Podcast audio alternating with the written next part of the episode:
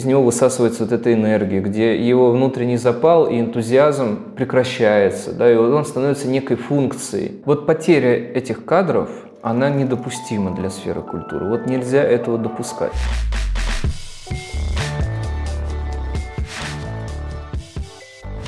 Привет! Это подкаст «Идите в искусство», где мы говорим о творческих профессиях и образовании в сфере культуры. Это Маша Ласкина. Поехали! Игорь Сумин, основатель... Э, учредитель и главный редактор. Почему учредитель? А ну потому что я, помимо того, что выполняю роль главного редактора, юридически, я еще и учредил это средство массовой информации. Угу. Кроме этого, член Союза журналистов России. Журналистика – это, в общем-то, ну, мое, наверное, призвание. Я себя ощущаю журналистом в полном смысле этого слова. И руководитель проекта «Люди в культуре». Это отчасти тоже связано так или иначе с журналистикой, поскольку э, здесь затрагивается важная тема поиска, реализации людей в сфере культуры. Угу. Это тоже отчасти журналистская работа. Зачем люди идут в культуру?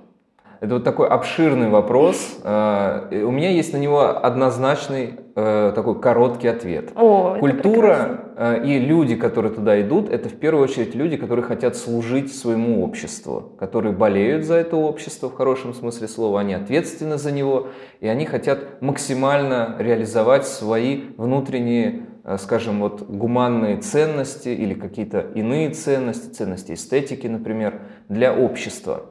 Это такой ответ, скажем, э, ну вот, можно сказать, короткий. Но есть и другая сторона вопроса. Скажем, ребенок, когда выбирает профориентационный путь в дальнейшем, да, куда идти после школы, он выбирает, ну, у нас большое количество гуманитарных профилей. Это и искусствоведение, и культурология, и музейная работа, архивная работа и так далее, и так далее, библиотекарь. Люди идут на эти специальности обучаться, они обучаются там 4, 6 лет, 5 лет – в зависимости от программы. И в дальнейшем им необходимо ну, понять, будут ли они мигрировать в другую сферу, либо они останутся в этой сфере культуры. И для многих вопрос зарплаты, он не так принципиален. Поэтому они выбирают остаться в сфере культуры в надежде на то, что будут, скажем, разные индексации, что будет повышение заработных плат, что внимание государства и частного сектора, бизнеса культуре будет выше, чем оно, там, скажем, есть на данный момент. Именно вот эта надежда, именно вера в то, что культура будет развиваться, будет получать большего, большее количество финансирования, большее количество ресурсов, человека укрепляет в том, что он должен остаться в сфере культуры. А, но это такой дискуссионный, очень большой вопрос, о нем можно разговаривать очень много, и я надеюсь, что мы сегодня это обсудим, потому что мы имея многолетний опыт работы с э, деятелями культуры, представителями и людьми, которые стремятся в сферу культуры, очень хорошо понимаем тип этих людей. И отсюда делаем некоторые выводы, почему именно люди идут в культуру. Но в первую очередь для меня абсолютно очевидно, что вопрос служения является приоритетным. Есть какой-то определенный тип людей, которые идут в культуру? Ну, тип людей в данном случае это те люди, которые э, имеют вот эти гуманные ценности, ценности красоты, восприятия, эстетики. Вот в первую очередь это люди с очень тонким душевным устройством.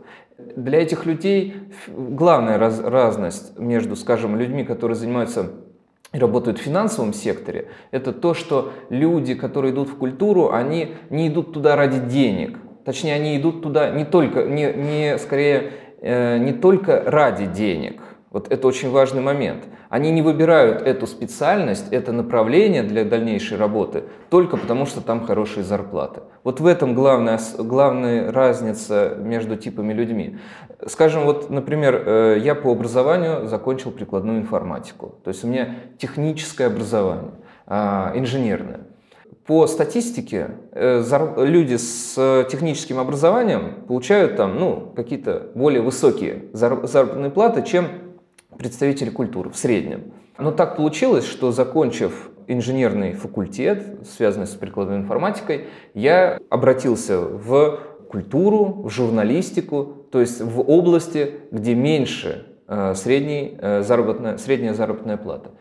Это говорит о том, что внутренний посыл, внутренний позыв идти реализовываться там, где я бы хотел, он больше, чем вопрос, связанный там, с деньгами или с какими-то карьерными перспективами, возможностями. То же самое про людей в культуре я могу сказать. все-таки вопрос денег очень важен. Вопрос и, денег очень важен. Э, как ты правильно отметил, люди каждый раз стремятся и надеются, что бизнес э, обратит на нас внимание или государство повысит зарплаты. И тут вопрос, что фандрайзинг, например, в России довольно слабо развит и довольно слабо работает.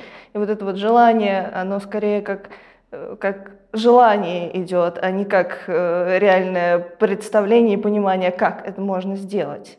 Желание или даже надежда, я бы сказал. Надежда на то, что бизнес обратит внимание на культурные инициативы. Да. Э, меценаты обратят внимание, скажем, как раньше, э, многие музеи, многие усадьбы, многие частные коллекции, они наполнялись в основном финансами меценатов разных. Да, это, можно сказать, в Российской империи было. Сейчас такой культуры меценатства, а, она где-то проявляется в каких-то единичных случаях, но системно она не работает. Это что касательно от, об, об одной из частей фандрайзинга. Кроме этого, фандрайзинг также подразумевает разный краудфандинг. Ну, mm-hmm, когда ну. Общество или там какой-то круг сообщества а, поддерживает ту или иную культурную инициативу, какой-то интересный культурный проект. Ну, я вижу, что у нас краудфандинг также не сильно развит, скажем, как в зарубежных странах, там, скажем, как в США, например, или mm-hmm. в Европе. Мы тоже стоим на пути. Вот у нас все, куда ни глянь, у нас мы везде стоим только на пути к этому развитию. Это хорошо, что у нас виден этот путь и видна перспектива, и именно благодаря этой перспективе люди э, верят в эту надежду, что рано или поздно будет и краудфандинг хорошо развит, когда общество будет поддерживать какие-то творческие, культурные инициативы, когда меценаты придут или представители бизнеса, и когда государство будет большие деньги э, давать для каких-то частных независимых, так скажем, артистов. Ну, мне кажется, это связано, ну, наше положение да, в начале пути связано с тем, что в Советском Союзе все финансировало государство, и получается, что когда государство перестало все это финансировать, то э, и люди в таком непонятном оказались положении, не очень довольно шатком, не очень понимающим, куда двигаться дальше. И сейчас мы пытаемся перенимать какие-то опыты, но, опять же, очень сложно сейчас и с финансированием из-за рубежа, как мы знаем, практически прекратились все эти грантовые фондовые поддержки, потому что стало просто опасно. И в этом смысле люди идут в культуру не только, мне кажется, для служения, но и э, для поиска единомышленников, каких-то каких людей, которые думают одинаково и смотрят, смотрят, главное, смотрят одинаково на мир. Абсолютно точно. Э, надо сказать, что с развалом Советского Союза в 90-е годы обвалились все институты развития гражданского общества или общества в целом. Да? Мы, наверное, не можем говорить о гражданском обществе, которое было там, в Советском Союзе в правильной его терминологии.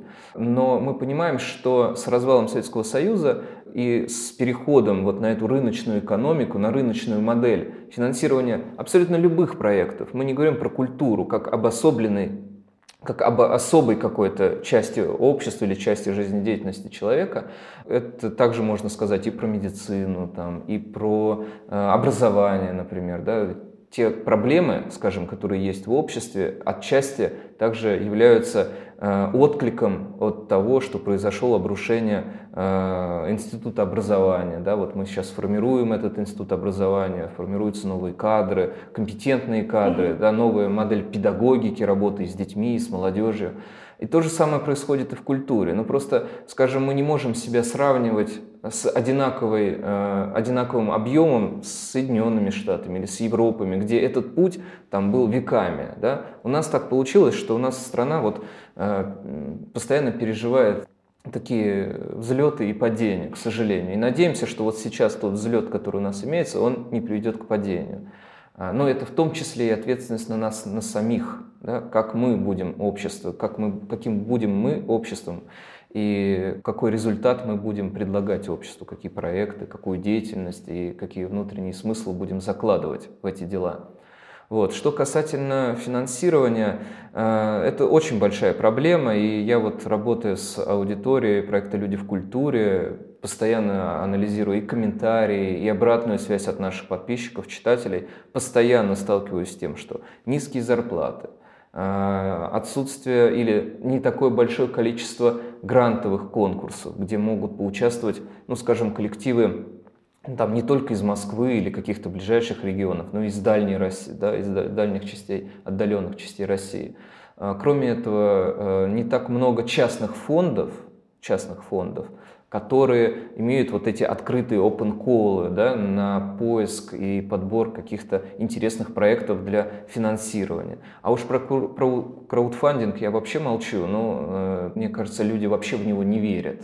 Да? Ну, что можно, что люди могут собрать там скажем, вот народными э, силами какой-то капитал, более-менее нормальный капитал. Я говорю о реализации проекта, в первую очередь, ну, разные проекты, разные объемы финансирования. Но если мы говорим про, там, скажем, проект, э, чтобы он существовал какой-то долгий период времени, нужно говорить о сумме там, около 1 миллиона рублей, угу. предположим. Да, вот так Месяц? Вот. Ну, вообще, вот, чтобы собрать проект, чтобы собрать команду, собрать какую-то техническую базу, там где-то площади какие-то арендовать или там какие-то Э, закупить оборудование разного характера, нанять качественных качественный персонал, да, не только на волонтерах строить угу. работу проекта, а на профессиональных э, компетентных кадрах с хорошим оборудованием и так далее. Ну, около миллиона, предположим. И эту сумму ну, на краудфандинге собрать достаточно сложно, долго и не всегда представляется возможным. Вот. А то же самое ну, и с грантами. Я считаю, что... Вот, скажем, наш проект никогда э, не получал э, ни одного гранта. Э, мы в проекте «Люди в культуре» всегда развивались за счет собственных средств, за счет собственной убежденности в том, что мы стоим на правильном пути. А вокруг проекта «Люди в культуре» уже собралась какая-то э, команда единомышленников, э, комьюнити некое, или это все-таки э, до сих пор достаточно ну, разрозненная история? Проект «Люди в культуре» — это не коммерческая структура. То есть это не какое-то предприятие в широком смысле этого слова, там, это стартап, это угу. IT-проект в первую очередь, который представляет из себя сайт, агрегатор вакансий в сфере культуры. Притом мы, помимо того, что выполняем роль агрегатора, мы еще и являемся первоисточниками распространителей некоторых вакансий, которые учреждения культуры, зная о нашей аудитории, о нашем проекте, присылают нам эти вакансии напрямую. То есть мы не дублируем эти вакансии с других job Э, платформ, да, там Headhunter, Superjob, Работору и других, у нас вакансии появляются многие напрямую от работодателей. За счет, э, даже э, бывают такие ситуации, когда эта вакансия нигде не всплывала до этого. Ну, ни на сайте работодателя, ни на Headhunter, нигде. Она у нас распространяется в первую очередь. Что касательно нашего проекта, наш проект это Э, совокупность людей, инициативных людей в сфере культуры, которые вот работают со мной, в моей команде, и над другими тоже проектами. Но они понимают ценность этого проекта, что надо делать. Ну, я могу сказать, что у нас коллектив — это просто идейные люди, которые вместе со мной занимаются развитием этого проекта. Вот, техническая часть лежит на мне, плюс административная. А, ну и также у нас есть люди, которые э, связываются с учреждениями культуры, которые организуют мероприятия. Вот я часто участвую в мероприятиях, разных мастер-классах, интенсивах по развитию карьерных возможностей человека, да, по раскрытию некоторых его, скажем, талантов да, и э, перспектив карьеры. Угу. А по поводу единомышленников среди подписчиков? Да, вот очень хороший вопрос. Да, э, единомышленники среди наших подписчиков. У нас аудитория разбросана по всей России. В большей части у нас концентрация Москва и Санкт-Петербург, примерно по 40% из общего числа. И здесь можно сказать о том, что в разных городах э, абсолютно разная эта аудитория ну, скажем, аудитория в Москве, она при всем уважении к аудитории из других городов, но она более продвинутая, просто она находится в большем информационном поле, которое предоставляет огромное количество разных мероприятий, возможностей, возможностей для нетворкинга, для расширения своего, для своих связей, кругозора и так далее. А аудитория в регионах, она немножко в другом э, сильна, да, она может быть где-то больше в теории, да, но меньше в практике, потому что не хватает таких практика прикладных э, сфер деятельности. Э, участвуя в мероприятиях, ну, организуя эти мероприятия или участвуя в каких-то конференциях, вот по типу там Интермузей, например, да, или там Санкт-Петербургский культурный форум, где, э, ну, куда мы стараемся тоже посещать это, следить, общаться там с разными экспертами, лидерами э, мнений, э, мы видим, что наше сообщество — это сообщество очень молодое, это активные люди, которые э, зачастую не только ищут свое какое-то место для работы, но и реализуют свои проекты. Вот. И в этом плане сообщество «Люди в культуре» — это еще и сообщество таких неких культурных предпринимателей, можно сказать. Ну, предпринимателей вот, в смысле, что они что-то предпринимают, делают, помимо того, что они хотят найти работу где-то, да, и вот усесться на какое-то место. Поэтому это сообщество инициативных людей. Да, оно есть, и я очень его ценю. Вот можно посмотреть, у нас какие-то отчеты с мероприятий, я выкладываю, скажем, ну, из-за пандемии в прошлом году мы провели не так много мероприятий, хотя около десятка мероприятий угу. за прошлый год у нас было в том или ином виде, да, и онлайн в том числе. Угу. А вот по поводу вакансий, ты говоришь, что они есть, и они, в принципе, да, существуют каждый день. Я вот смотрела да. э, паблик, каждый день что-то выкладывается. И, как ты тоже заметил, э, на каждую вакансию огромное количество откликов. Как ты, как профессионал, думаешь, что нужно сделать соискателю, как, что нужно написать, чтобы его, по крайней мере, заметили, чтобы ему, по крайней мере, ответили. То есть это, э, к сожалению, в культурных институциях э, не всегда отвечают даже просто «нет», поэтому и нужно как-то, видимо, зацепить человека. Да. Самый простой способ – это найти контактный телефон, этого учреждения культуры и позвонить, сказать вот «Здравствуйте, увидел вакансию». Даже если номера телефона нет в вакансии, проявить свою смекалку, свою активность, инициативность, позвонить это учреждение культуры, попросить связаться с отделом кадров или там, секретарем или администратором, в зависимости от направления учреждения культуры, и сказать, вот увидели вакансию в проекте «Люди в культуре», а вакансия на такую-то должность, вот, хотел бы прийти к вам на собеседование или хотел бы прислать информацию о себе для того, чтобы вы ее рассмотрели. Они могут вам сказать, присылайте на такую-то почту, вы отправляете на эту почту и перезваниваете, и спрашиваете о получении, о статусе получения вашего резюме. Это один из вариантов вот самых простых, самых прямолинейных и таких вот примитивных в данном случае, но действенных. Конечно, если вы будете просто откликаться на э, e-mail, отправлять резюме, то э, вероятность именно того, что ваше резюме прочитают, учитывая, что если вакансия хорошая, с хорошей заработной платой, хорошая ставка, конечно, невысокая. Почему? Так получается, что спрос на вакансии в сфере культуры, даже при том, что очень низкие вакансии, ну, ой, низкие заработные платы mm-hmm. по сравнению с рынком, да, скажем, э, средняя зарплата в Москве, там, по-моему, около 80 тысяч, да, что-то такое. Это не по культуре, это вот средняя вообще. А, ну, да, я где-то видел такую аналитику, кто-то там 76 называет, кто-то даже там 90 называет. Но опять же, средняя, она же высчитывается как? Берется верхний потолок, берется нижний потолок, средняя угу. по э, арифметике. Значит, в культуре э, средняя заработная плата в районе 30 тысяч рублей. Так? И это даже учитывая, что средняя э, заработная плата по культуре в зависимости от средней заработной платы по рынку вари, варьируется практически в два раза, даже больше, э, все равно спрос на эти вакансии огромен.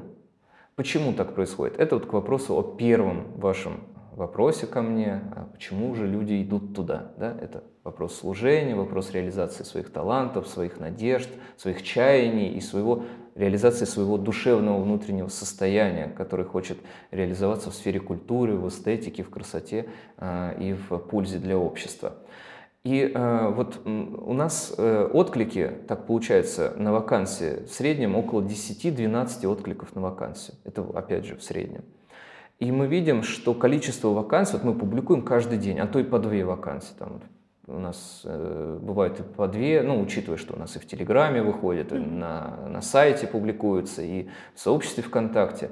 Где-то в среднем, ну, одна-две, там, когда-то бывает даже и три вакансии в день. Но количество людей вот в сообществе у нас там 42 тысячи человек. Активно Телеграм развивается, там 2, 200 уже, там 2200 почти. Facebook 12 тысяч, Instagram там 2-3 тысячи человек. Плюс люди, которые заходят на сайт по запросу там, вакансий в культуре или люди в культуре. Это огромный поток людей. То есть, чтобы его вот прям 100% направить на вакансии, нам нужно вот в день там, выйти на 10 вакансий, угу. скажем. Но так получается, что рынок не предлагает такое количество вакансий. И здесь опять же вопрос о конкуренции. А, вопрос конкуренции, если мы его воспринимаем в, в таком в честном формате, да, когда берут на работу самого конкурентоспособного человека, который обладает опытом необходимым, необходимыми там, связями, если это нужно, навыками, там, компетенциями и так далее, и так далее, то у этого человека э, вот, в справедливой, скажем, модели распределения вакансий, у него наибольшее количество шансов. Но так получается, что работодатели, они даже зачастую не просматривают все вакансии, которые им поступают. Они э, публикуют эту вакансию утром, скажем, там к обеду у них накапливается там 10-15 откликов, у них еще огромный поток своих задач, ну, какие-то, да, если мы берем отдел кадров работы, то там какая-то mm-hmm. бухгалтерия, распределение там, заработных плат, разные расчеты и так далее, и так далее. И они просто от, первые там 2-3 открывают, которые видят, смотрят, что человек ну, подходит по их э, запросам, по их требованиям, и с ним уже связываются. Очень многие люди нашли через наш проект работу. Но не стоит, опять же, вот мне тоже часто говорят и слова благодарности, и слова некоторого негодования. Я это прекрасно понимаю. Э, я бы э, с, радостью бы всем бы, всех бы трудоустроил, если бы мог но мы не являемся работодателем, мы являемся некой площадкой, неким мостом, соединяющих одних и других. И в этом плане нам, конечно, э, мы постоянно работаем над тем, что расширяем количество партнеров. Ну, партнеры учреждений культуры, это могут быть фонды, НКО разные, какие-то просто проекты в сфере культуры, которым могут потребоваться какие-то э, ну, люди для работы, там, какой-то кадровый, может быть, резерв или команда волонтеров, кто-то стажу, стажировки также находит через наш проект. Мне бы очень хотелось, чтобы количество работодателей в нашем проекте росло, да, и это бы помогало людям находить работу. И вот когда мне люди говорят слова благодарности, хорошо, спасибо, но куда важнее мне еще и вот слова негодования, да, слова некоторой критики в адрес нашего проекта, потому что именно на базе этой критики мы можем расти качественно. Какая это, какая, какие это слова негодования? Ну, опять же, то, что сложно, не приходят обратные отклики, да, с откликов напрямую к работодателю. Здесь я могу посоветовать только два варианта. Первый вариант, как я уже сказал, звонить напрямую, проявлять максимальную инициативу. И второй вариант – это продолжать откликаться, продолжать верить, что у вас получится найти соответствующую работу и качественную реализацию своей профессиональной пригодности. Э, не стоит, э, вот многие люди в культуре, так получается, что, ну, имея, скажем, такое очень э, обостренное чувство справедливости, да, и это очень хорошо, я и сам это же чувство имею. И они могут так, они могут откликнуться, не получить обратного отклика и где-то закрыться, да, где-то посчитать, э, что они там где-то чего-то недостойны или как-то себя корить в чем-то, да, или как-то обижаться на что-то, да. Ну вот, вот это делать не надо. Надо понять, что это э, такая очень огромная сфера, вакансий хватит на всех, но просто нужно искать и ждать свою вакансию. Я в этом абсолютно уверен. Я здесь не совсем согласна. Давайте, можно попробовать пообщаться на эту тему. Может быть, где-то я не всегда понимаю объем этого рынка, но мне кажется, учитывая, что, э, во-первых, э, я чуть-чуть вот здесь еще добавлю последнему своему монологу, о том, что сфера культуры, она сейчас поддерживается на национальном уровне, да, на, на уровне национальных проектов, которые поставил президент с 19 до 24 года, куда входит в том числе направление этого национального проекта под названием «Творческие люди», если мне не изменяет память, творческие или культурные люди, ну, по-моему, творческие. Количество культурных учреждений, скажем, в Москве за последние 10 лет выросло кратно. Так же, как и, скажем, за последние 8 лет средняя заработная плата выросла более чем в два раза в сфере культуры. Эти метрики говорят о том, что сфера культуры развивается, но она не так быстро развивается. Но то, что вот э, я читал однажды лекцию в Московском государственном институте культуры э, на кафедре э, библиотечного дела, э, и я потом спросил, говорю, вот какой процент у вас людей, которые трудоустраиваются по профессии именно на библиотекарское дело, ну или около вот этой библиотечной системы.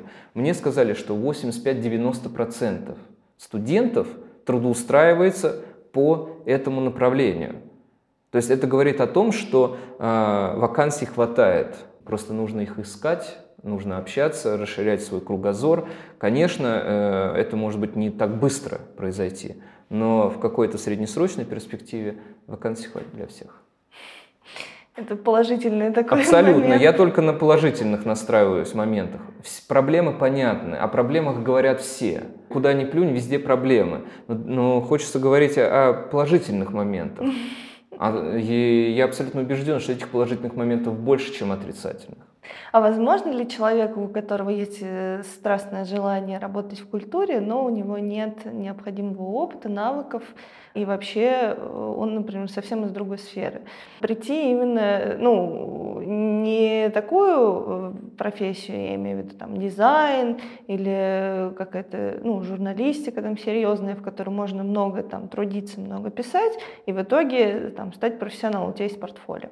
А именно вот э, в какие-то там учреждения культуры попасть, потому что и даже среди моих знакомых есть такие люди, которые бы, ну, с одной стороны, хотели как-то приобщиться и вообще с этим быть связанными, с другой стороны, они ну, не знают, как к этому подступиться просто, потому что понятное дело, что когда работодатель видит э, совсем другие навыки, да, то он вряд ли возьмет человека.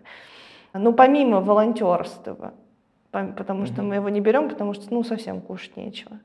А, значит, э, современная сфера культуры – это сфера с очень большим количеством возможностей для людей из смежных разных структур. Ну, например, а, бухгалтер, который просто получил бухгалтерское образование, условно, да, а, он э, может найти работу в учреждении культуры и заниматься именно бухгалтерией только для этого учреждения mm-hmm. культуры. Вот простой пример. Еще пример. А, инженер. Сейчас большая, большой спрос на разных программистов, на людей, которые обладают технологиями, компетенциями, ну, скажем, для создания виртуального музея да, или дополненной реальности в музее, или для смешанной реальности, для виртуальной реальности, вот эти все VR, AR, MixR, Mix, Mix Reality. Да. А, кроме этого, есть и другие технологии, ну, скажем, там, создание, ведение сайта, а, создание социальных сетей, да, это вот про маркетинг я в данном случае говорю. То есть э, сфера культуры, она открыта не только для человека с гуманитарным образованием, это надо понимать. Просто э, сфера культуры, она очень разная, разные вакансии есть. Ну, скажем, есть вакансия хранителя музейных фондов, ну, да? туда не берут. Туда не берут, конечно. Если вы закончили образование там, по туризму или по, скажем, там, по прикладной информатике, я вот про себя, ну, естественно, я не знаю, как работать с фондами. То есть мне, чтобы туда попасть, мне нужно как минимум подучиться, да, повысить свою квалификацию, там, переоб, переобучиться или какие-то курсы послушать, вот, поработать в, как в коллективе, там, в качестве волонтера, может быть, стажера или просто ну, прийти на какую-то практику, э, там, посмотреть, как работают люди, которые именно с этим там, годами работали, и уже после этого я могу на это претендовать. Но сфера культуры, она, э, она включает в себя и технические материальное обеспечение, экономические. Опять же, фандрайзеры могут работать в сфере культуры, просто адаптировать свои навыки, свои возможности там, поиска или там, свои связи для сферы культуры, каких-то культурных инициатив. Поэтому надо, это все очень индивидуально. Надо посмотреть, что за человек, какими навыками он обладает и как эти навыки могут быть соинтегрированы со сферой культуры. Угу. Я уверен, что сфера культуры, она э, способна и нуждается, что самое главное, в компетентных людях, особенно э, это вот э, технические инженерные специальности, для того, чтобы вот то богатство и многообразие нашей отечественной культуры можно было бы интегрировать на современные носители, медиа-носители. В первую очередь это ну, видео YouTube, там, видео, разные сервисы, хостинги, создание сайтов, какие-то интересные технические интерактивные платформы, зоны, там, игры и так далее. Вот все это, учитывая то многообразие музейных фондов, экспонатов, которые находятся в России, то количество разных народностей, которые живет в России, вот все это богатство, а у нас действительно очень исходные данные в России, очень богатые вот исходные. Вопрос, как это общество эти исходные данные может конвертировать в некий продукт. Да? Ну, продукт, мне не нравится это слово, это такое какое-то экономическое слово, да? но э, продукт это вот то, что общество может потреблять не только посещая там какой-то отдаленный регион, там, э, посещая какой-то музей, а способность там, удаленно зайти на какой-то сайт, посмотреть какое-то видео или в какой-то интерактивной э, мультипликации, там, поучаствовать, допустим, через формат там, геймификации, получить ту или иную э, культурную информацию. Эти богатые исходные данные, они, собственно, являются некоторой предпосылкой к тому, чтобы в культурную сферу заходили люди вот с таким техническим образованием. Ну, я в этом абсолютно Со своей стороны. Со своей стороны, да, анализирую это, потому что я об этом очень много думал. И вот задача э, нас, как, скажем, молодого поколения, да, которое постепенно берет в свои руки да, важность и возможность это все продвигать в своем обществе, да, в, в обществе молодых. Вот наша задача все эти культурные идентичности правильно понимать,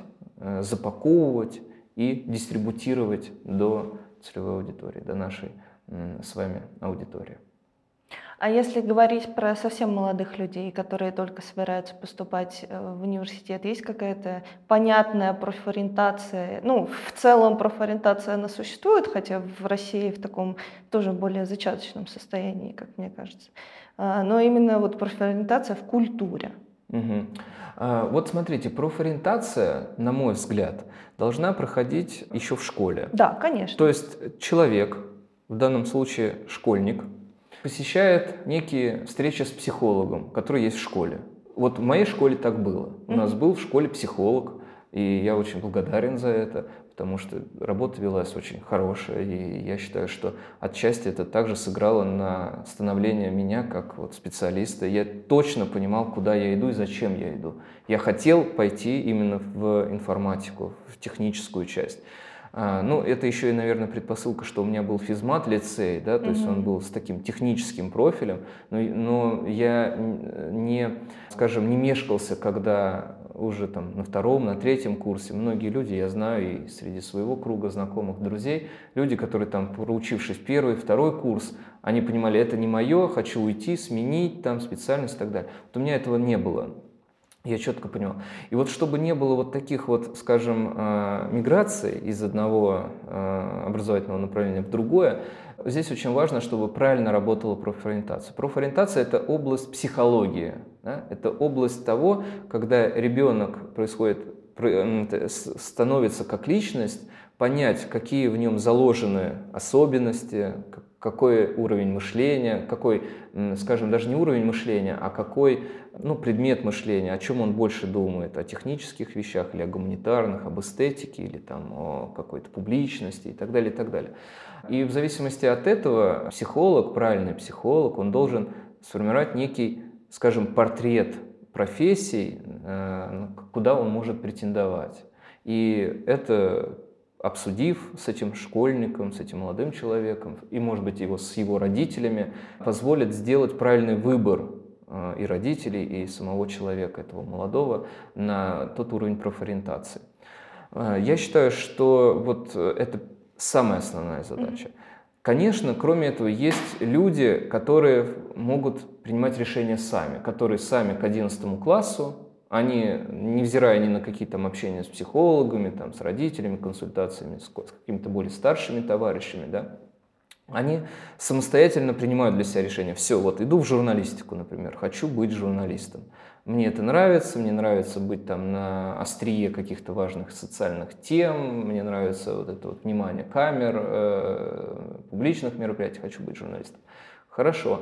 Бывает такое, что человек, получив это все, он понимает, это вообще не мое. Я в этом не вижу себя, и это не, моя, не мое жизненное кредо, не мой жизненный опыт. Ничего страшного, э, современное общество, современное э, образование предлагает огромное количество курсов, э, курсов переподготовки, там, второе высшее или какой-то другой факультет, куда можно в легкость, с легкостью подать документ. Поэтому никакой проблемы в профориентации нет, но просто нужно скорее вот Э, если вы родитель, то на, вот, скажем, 9, 10, 11 класс более пристально обратить внимание на своего ребенка и подумать, где же э, дальнейший его выбор карьеры. Кроме этого, очень важно, я считаю, это встреча с экспертами. Вот меня часто приглашают, хотя я скромно к своей экспертности отношусь, но считаю, что это достаточно полезно приглашать людей из рынка, желательно молодых, которые являются некими такими лидерами мнений для этой молодежи. Ну, это могут быть блогеры, журналисты, какие-то медиа-активисты с каким-то узнаваемым именем, узнаваемым профилем. И э, эти эксперты должны, собственно, на, на своем кейсе на своем опыте реализации, построения карьеры, рассказать о подводных камнях, о сложностях, э, о сложностях выбора, о каких, как, с какими драмами они сталкивались в этой специальности, в этом направлении. И э, чтобы э, школьники или молодые люди, которые выбирают тот или иной путь, они на основе этой информации делают какие-то свои корректировки внутренние. Я знаю, что вот, например, недавно я участвовал в медиафестивале в начале мая в э, Чувашской республике. Это был фестиваль школьных и молодежных там, ТВ-студий, ну вот такого профиля, можно название потом уточнить. И я прочитал небольшую лекцию, и ко мне там молодой парень э, подошел, ему там 14-15 лет, начал расспрашивать про какие-то, э, ну, про какую-то медиа деятельность, про журналистику. И мы с ним очень э, открыто пообщались, я рассказал о разных подводных камнях, о том, как все это происходит, какие проблемы есть, какие достоинства, почему туда стоит идти, почему не стоит. И ну, я получил очень положительную обратную связь. И я надеюсь, что для этого молодого человека какие-то а, эти ответы ему родители не могут дать или учителя не могут дать. И эти ответы на какие-то его внутренние вопросы, вот связанные с профориентацией, могут дать только люди, которые находятся в этой сфере, да, в сфере там, медиа, журналистики, культуры условно. А, и вот этот вот э, пример, я считаю, что он очень показателен, что для этого молодого человека открылись некоторые моменты, которые он хотел там, спросить, задать и так далее. Вот я надеюсь, что ему это пригодится. На меня, я вспоминаю сейчас, когда я пришла в одиннадцатом классе, на, я училась на культурологии в Воронеже, э, я пришла на сбор кафедры, такой день открытых дверей, и на меня повлияла встреча минутная просто, когда мы с преподавателями, ну, такими уже в летах, э, там интересные очень э, женщины рассказывали про свои предметы. Э, и залетела девочка с камерой и что-то там э, сказала и убежала. И нам говорят, а это вот наша студентка, она вот фильмами занимается, а есть у нас еще студенты, которые вот этим занимаются. И я такая, да, это то, что нужно. то есть такое образование, которое ты можешь, э, оно сильно гуманитарное, но потом ты можешь его приложить. Очень хороший пример. Местах. Очень хороший пример. И я даже сейчас вот э, слушая вас вспомнил о своей э, деятельности в школе. Очень важно, вот очень хорошо, что мы об этом поговорили. Это прям очень важная информация. Я считаю, это факультативное, помимо учебного плана в школе, должны создаваться разные кружки. Вот у нас в школе был кружок, связанный с э, журналистикой, связанный там, с разработкой стен газет каких-то. Мы там к праздникам лепили разные стен газеты, делали это, ну, просто вот как могли. Какие-то были там радиорубка была у нас, ну, э, где велись какие-то трансляции, встречи с, э, со школьниками, с учителями, там какие-то фестивали организовывались. И вот эта вот факультативная деятельность, она очень хорошо показывает, куда человек может обратиться. Потому что помимо там стен газет, радио, у нас были там спортивные секции, какой-то туристический клуб, там литературный клуб. Э, ну, то есть были какие-то разные вот эти вот формирования сообществ по интересам. И там очень хорошо раскрывались постепенные проявления человеческих компетенций, да, компетенций молодых людей. Где они сильны? Да? Кто-то силен в, в публичной деятельности, хорошо выступает. Вот я, мне вот очень нравилось. Я обожал выступать, там, встречаться с кем-то, со школьниками там, и так далее. А, из других классов или с более ну, младшими классами. Кто-то любил организовывать какие-то спортивные турниры, да, или кто-то занимался этим спортивным. Кто-то вот у нас где-то там подрабатывал в, в школе, ну, какие-то, заучи. да, заучи, а, и они с ними там подрабатывали где-то там что-то, какой-то по канцелярии там помогали, по каким-то другим mm-hmm. вопросам. Пока э, человек учится, вот эти 11 классов, он должен по максимуму себя попытаться где-то реализовать, найти и уже к 11 классу он должен прийти уже понять, все, вот я для себя вижу такое. Да, Но если он, есть такие, и их тоже немало, которые не находят вот в этих системных, скажем, вещах свою, реализа свою реализацию. Ну, разные люди, разные типы психологического развития и уровня понимания тех или иных процессов. И поэтому э, для кого-то этот процесс становления, он может быть чуть-чуть там, с, ну, с некоторым временным, э, а, э, как сказать, ну, временной задержкой, да, в хорошем смысле этого слова. То есть, может быть, кто-то там ко второму, к третьему курсу только понимает, осознает, кто он, да, попробовав чуть больше вариантов развития, чем то, что предлагала, скажем, школа. Это тоже нормальная практика. Вот. Но есть и обратное, э, обратное движение, когда люди идут в культуру, в культурное учреждение, в любое гуманитарное, или музыка, или живопись, угу. или танцы, все что угодно. А, и из-за определенных особенностей обучения, наоборот, больше никогда не возвращаются к этому. Да. А, бывает. И это такая э, с двух сторон такие ножницы. Очень большой вопрос, кто в итоге оказывается в культуре на самом да. деле. Те, кто действительно поучился, и у него не отбили желание заниматься, или те, кто не учился, и они вот на этом драйве работают и идут вперед. Ну, это очень, наверное, такой сложный вопрос, вот так вот прям сразу не сказать, почему это происходит и какие предпосылки к этому ведут. Ну, давайте посмотрим на такую шаблонную ситуацию. Человек приходит работать в учреждение культуры. Вот он заряженный, он замотивированный, он получил навыки там, после э, образования. И он попадает в среду, где, ну, скажем, токсичную среду. Бывает такое. Такое, э, к сожалению, часто происходит. Где-то не происходит мостика между поколениями работников внутри учреждения культуры где-то с его внутренними э, желаниями да, или внутренним ощущением мира происходит несовпадение. Где-то нужно делать то, что ему кажется ну, какое-то несовременно, неактуально и не нужно. И вот э, ну, такое, так, такое бывает, что человек становится заложником вот этого учреждения культуры в том, что находится в системе, где Э, из него высасывается вот эта энергия, где его внутренний запал и энтузиазм прекращается, да, и он становится некой функцией, неким элементом общего звена, и он не получает от этого счастья, он как-то, ну, просто по его лицу можно увидеть, что человек находится не на своем месте. Это бывает. И я знаю таких очень много примеров.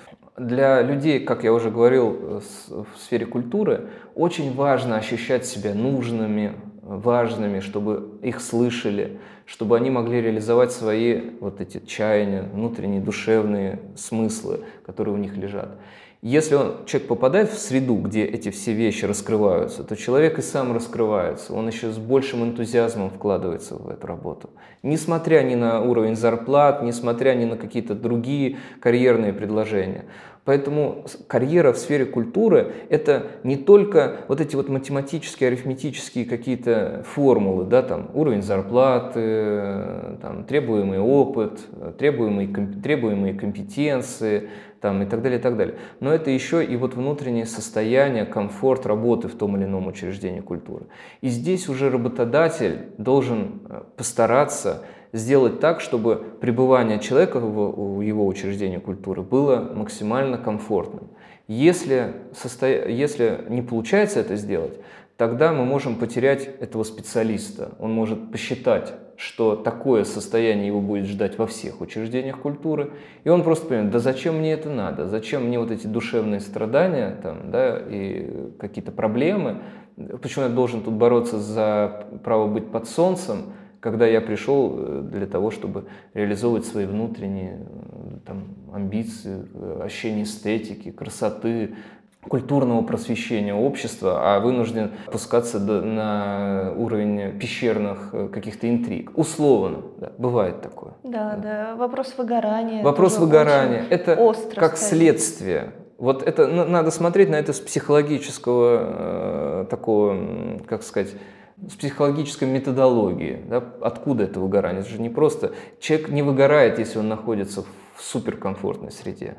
Ну, ну, я таких не знаю. Если среда его подпитывает, энергетически его подпитывает, э, дает ему реализацию талантов, его каких-то правильных убеждений и смыслов, то э, выгорания не происходит. Вот я могу по себе сказать, что вот я работаю с этими проектами, со своими, там, ну, вот так серьезно, там, где-то около 6-7 лет.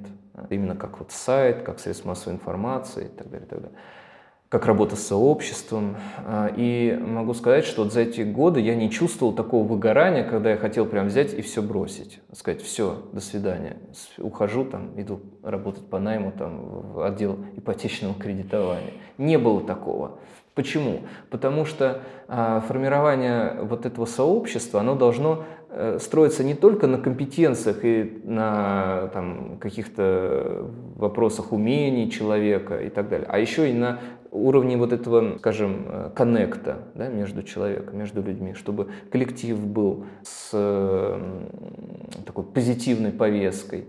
Вот, это вот очень важно для меня. Я с вами абсолютно согласна, причем э, токсичность среды не зависит от уровня зарплаты. Абсолютно. Кажется, что если я приду в какой-нибудь там невероятный фонд, где очень много платят, то mm-hmm. я буду счастливым, довольным и делать свои проекты. И, в общем, а оказывается, что за эти деньги выжимают все соки и никаких реализаций.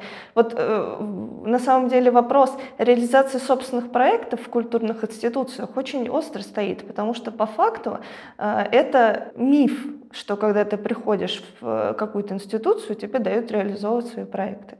Чаще всего это не так. Чаще всего это происходит через очень много лет.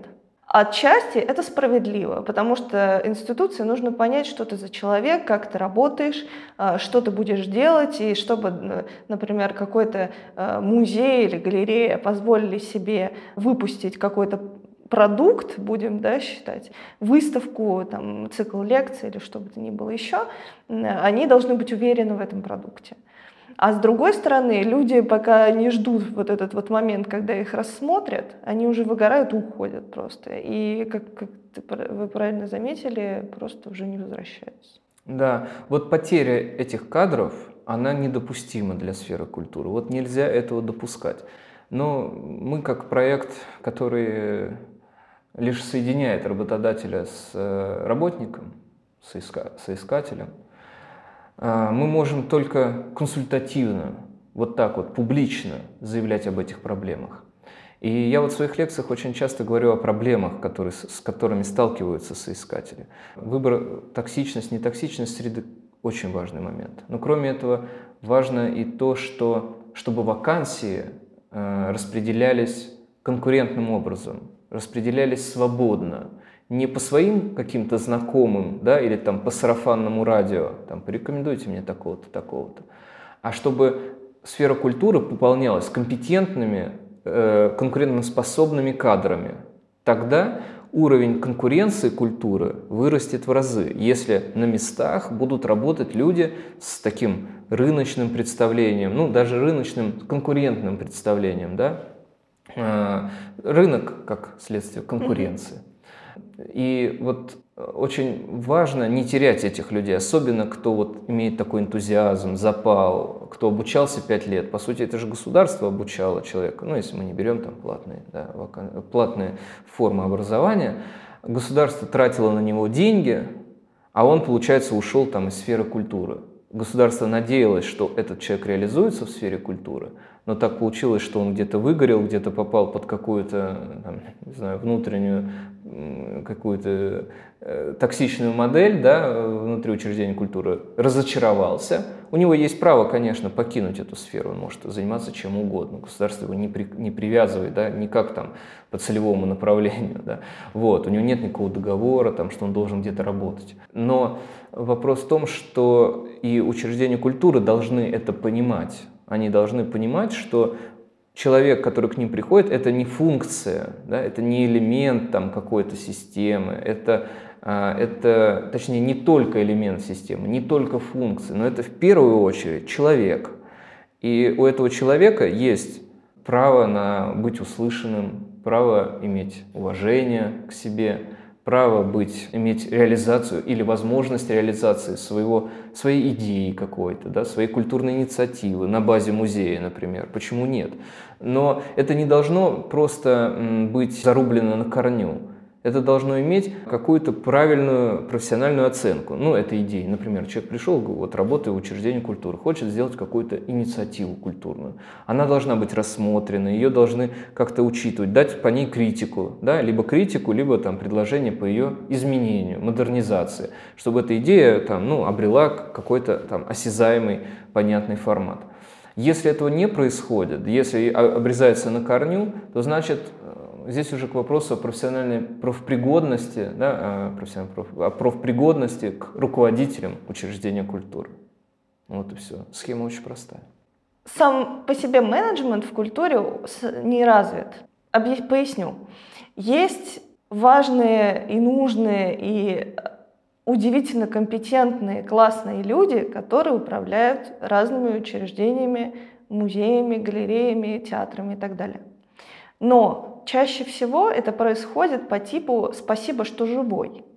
Вот ты яркий, ты классный, э, и ты будешь э, нашим королем.